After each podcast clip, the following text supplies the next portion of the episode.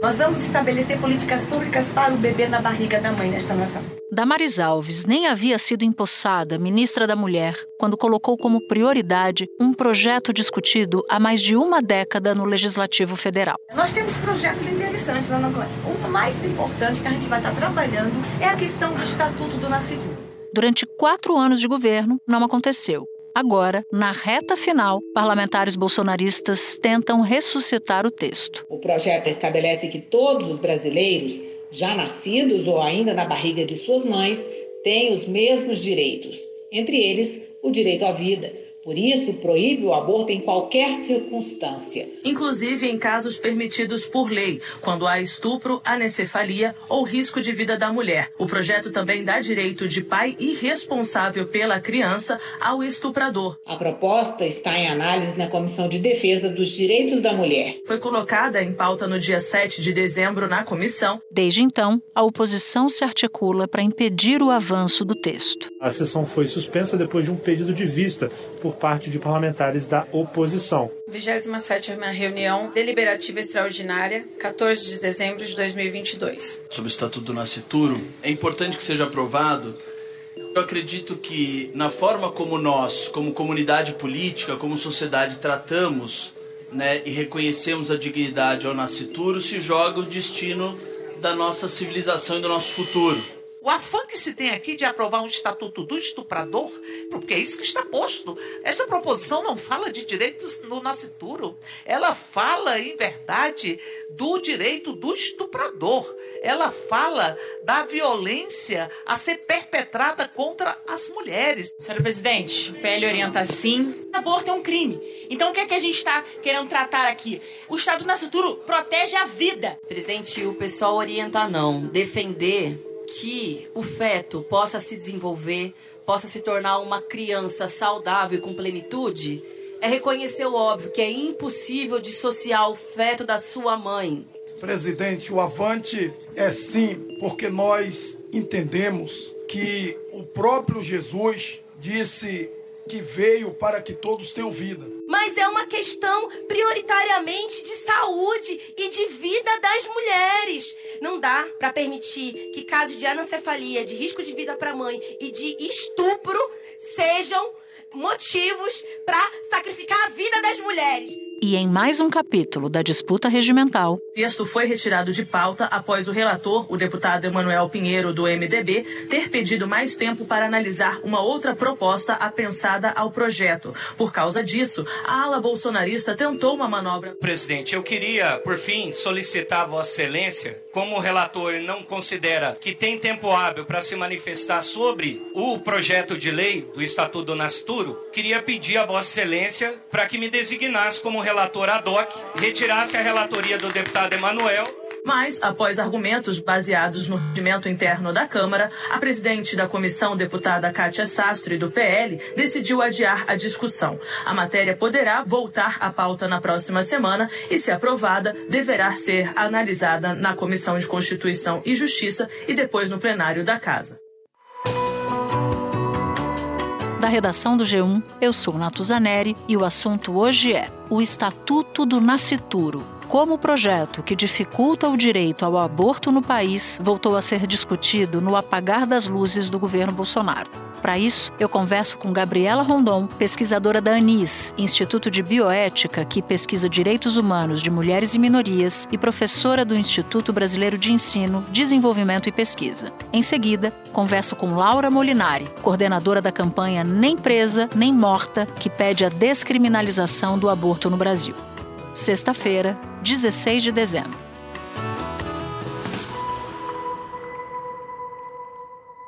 Gabriela, você pode começar nos explicando o que é o Estatuto do Nascituro e qual é o objetivo do Estatuto? O Estatuto do Nascituro é um projeto de lei que tem por objetivo criar uma carta de direitos a um grupo de sujeitos específicos, que passa a ser chamado de nascituro, né, que englobaria de maneira indistinta embriões e fetos de variados estágios de desenvolvimento.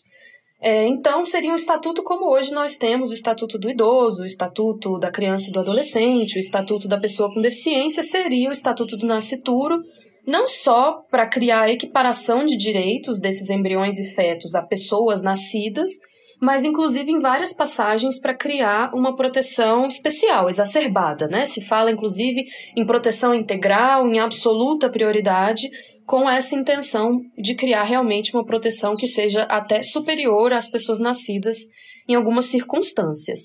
E é sabido já que o objetivo declarado desse projeto de lei é gerar obstáculos ao aborto previsto em lei no Brasil. Então, de fato, impedir, gerar é, confusão, inclusive insegurança jurídica para a implementação, por exemplo, do direito ao aborto em caso de violência sexual, em caso de risco à vida e em caso de anencefalia, que é a malformação incompatível com a vida fora do útero. O aborto legal existe no Brasil desde 1940, mas ainda é um procedimento de difícil acesso. Ele é permitido apenas em três casos: gravidez decorrente de estupro, risco à vida da gestante e anencefalia. O Ministério da Saúde publicou uma cartilha na qual afirma que não existe aborto legal e defendeu que os casos permitidos passem por investigação policial, falando que é um excludente de licitude.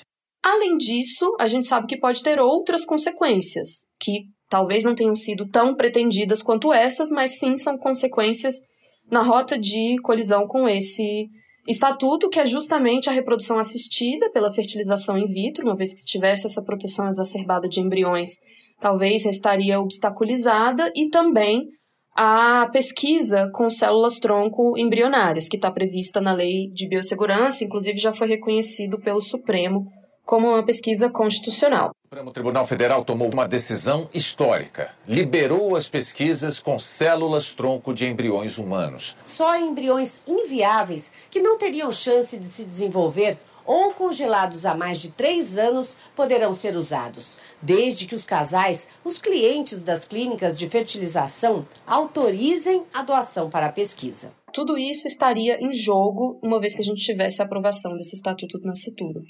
Interessante que você fale em obstáculo. O estatuto não revogaria o direito ao aborto, mas com ele se abre uma confusão jurídica que atrapalha, ou pelo menos cria obstáculo, como você disse, ao acesso à saúde de mulheres e meninas no dia a dia, certo? Sim, exatamente. Ele não revogaria de maneira imediata, justamente porque não há essa previsão de revogação dos artigos do Código Penal que prevêem essas formas descriminalizadas de aborto. Então, eles passariam a conviver, né? Se fosse aprovado o Estatuto do Nascituro, passaria a conviver no, no conjunto normativo brasileiro essas duas previsões. Claramente existem várias passagens que têm o um objetivo é, evidente de entrar em colisão com os artigos do Código Penal, mas certamente isso seria levado de maneira imediata a, por exemplo, ao Supremo Tribunal Federal numa discussão de constitucionalidade porque justamente viola de maneira tão evidente é, e intensa direitos de meninas e mulheres que estão previstos na Constituição,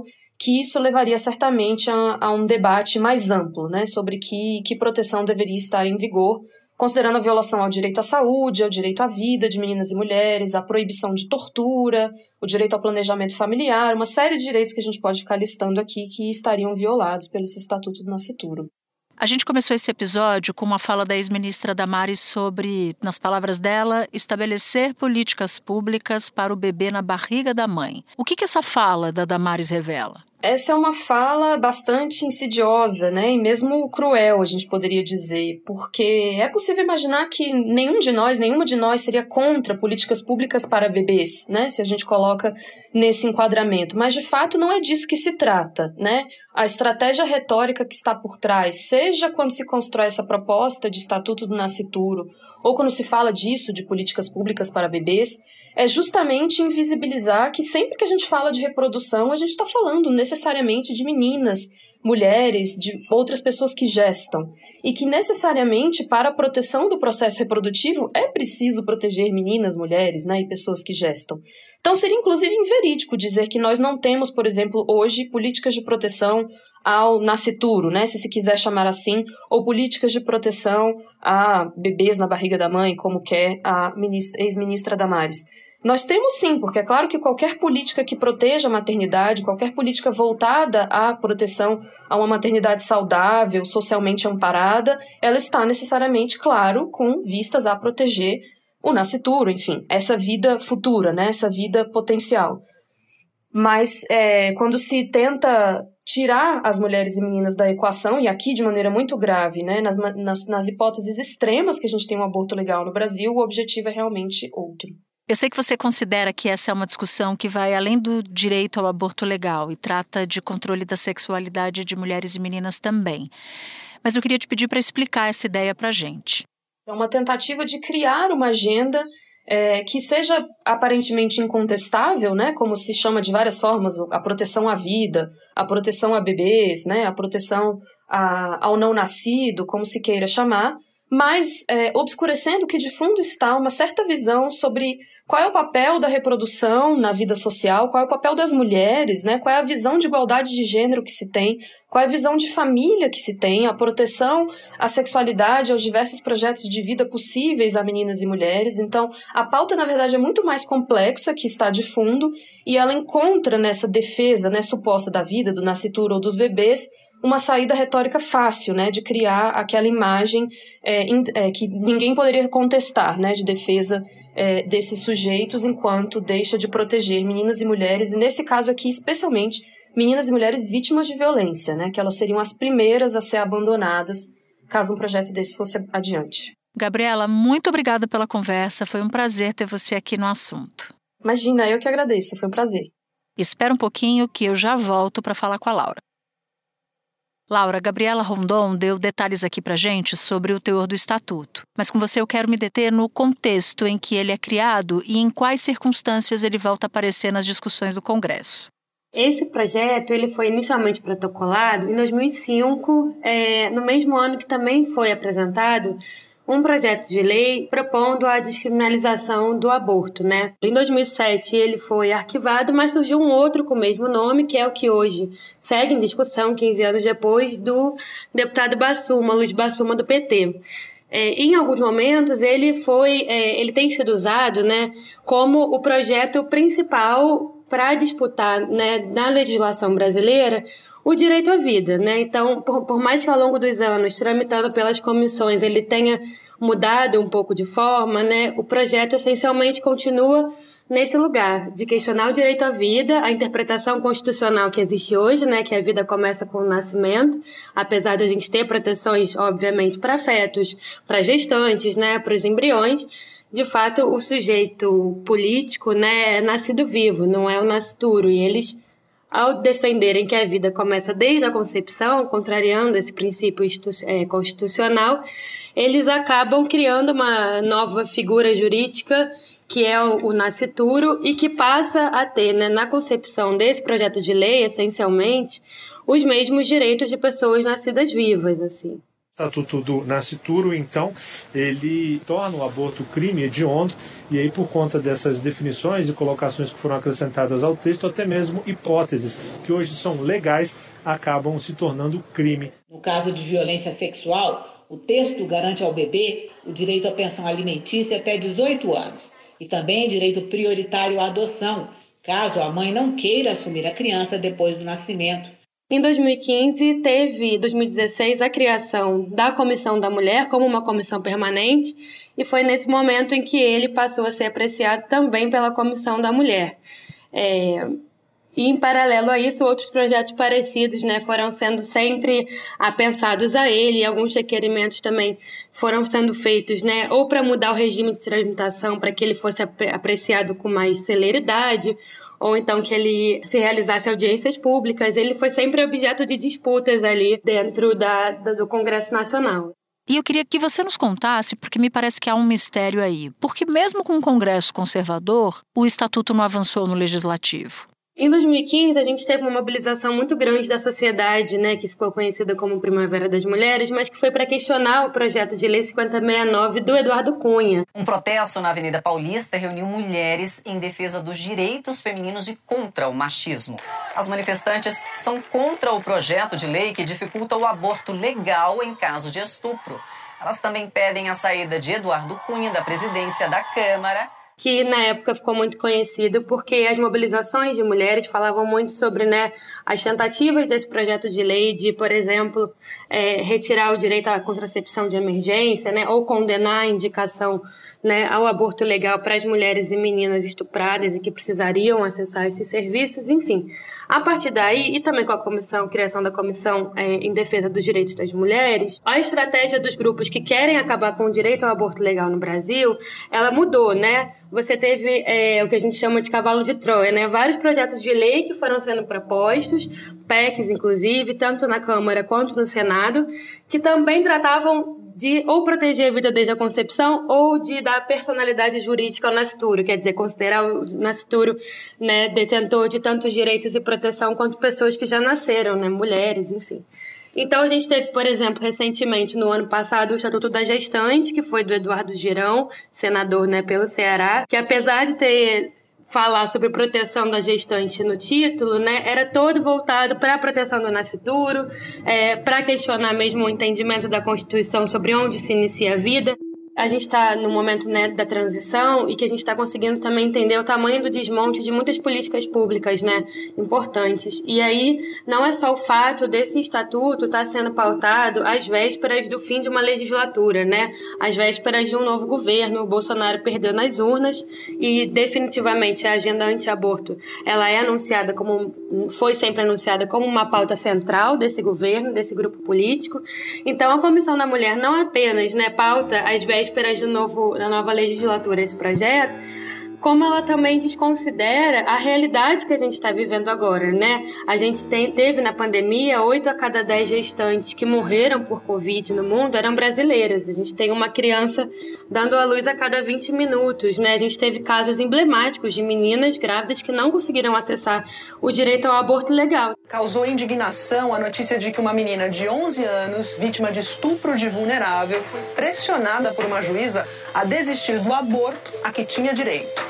A menina estava então com 22 semanas de gestação, mas só conseguiu interromper a gravidez já com 29 semanas de gestação depois da divulgação do caso. Então a gente tem uma realidade concreta para a vida das mulheres que demanda uma atuação da Comissão da Mulher que diga respeito ao que elas têm de direitos, né? E não que priorize é, a agenda do estatuto, como vem sendo feito a duas, três sessões da comissão, para pautar um projeto de lei que não acrescenta nada de novo em termos de proteção das mulheres, não dialoga com a realidade das mulheres e ainda quer restringir direitos que já estão garantidos há pelo menos 80 anos. Então, é definitivamente assim uma tentativa de fechar essa legislatura com esse avanço, digamos assim, para uma ala ultraconservadora, né, que vai falar, olha, a gente conseguiu na comissão da mulher aprovar o Estatuto do Nascituro.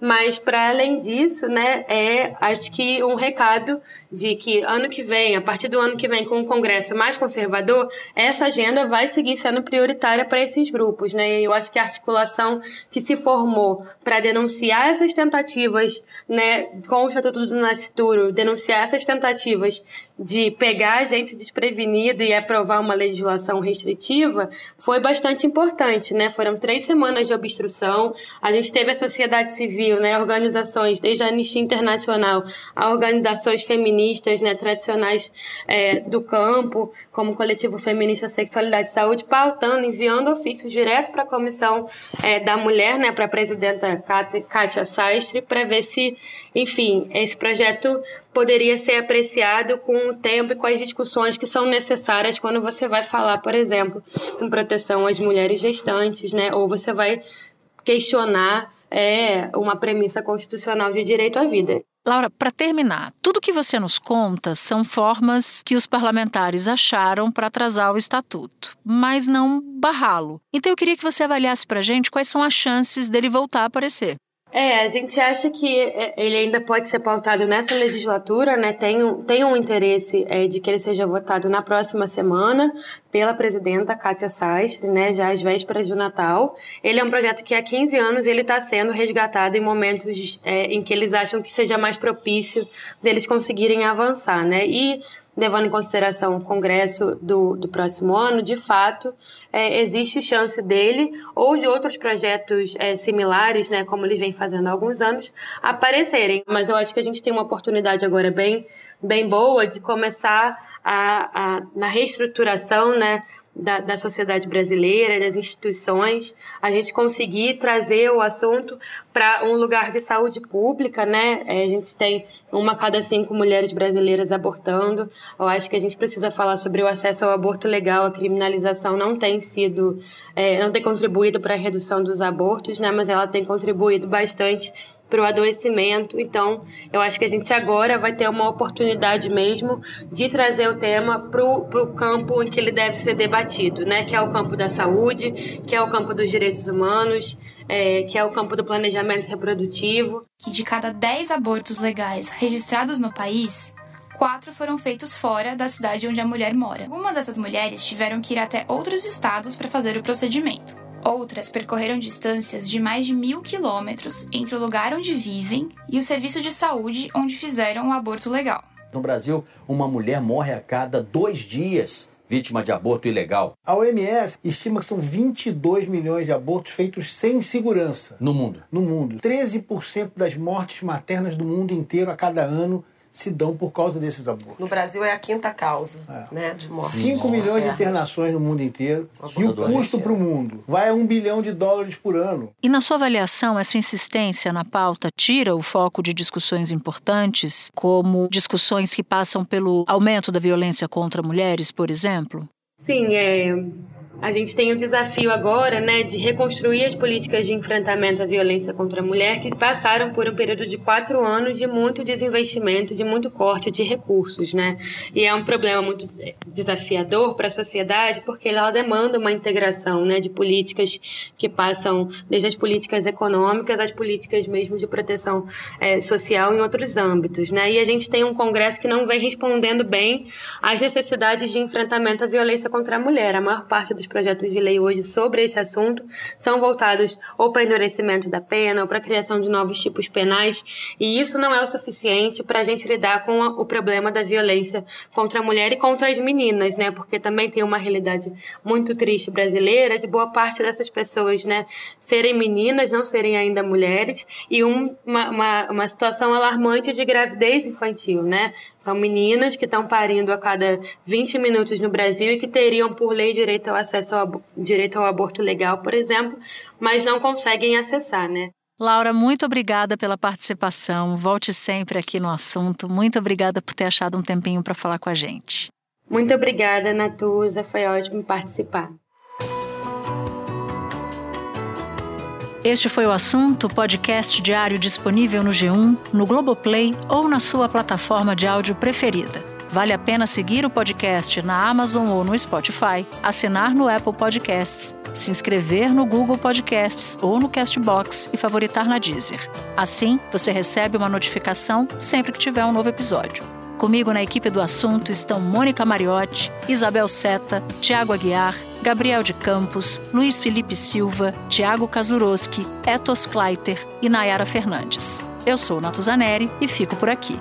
Até o próximo assunto.